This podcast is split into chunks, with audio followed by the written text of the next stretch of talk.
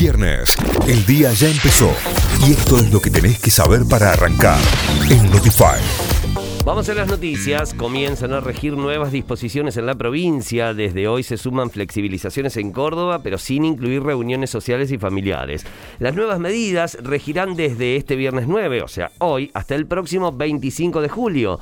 Vuelven las actividades deportivas en espacios abiertos y cerrados, reabren los cines, museos y teatros, y los bares estarán abiertos hasta la hora 23. El gobierno de Bolivia denunció que la gestión de Macri le vendió armas a su país en 2019. La denuncia fue realizada por el canciller boliviano Rogelio Maita.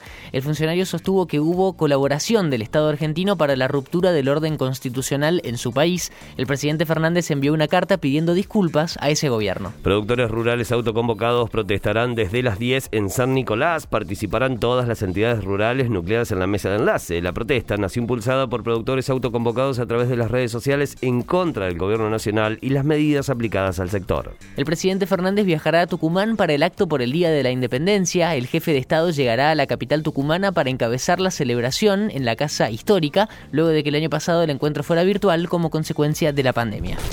Notify, las distintas miradas de la actualidad para que saques tus propias conclusiones. De 6 a 9, Notify, plataforma de noticias.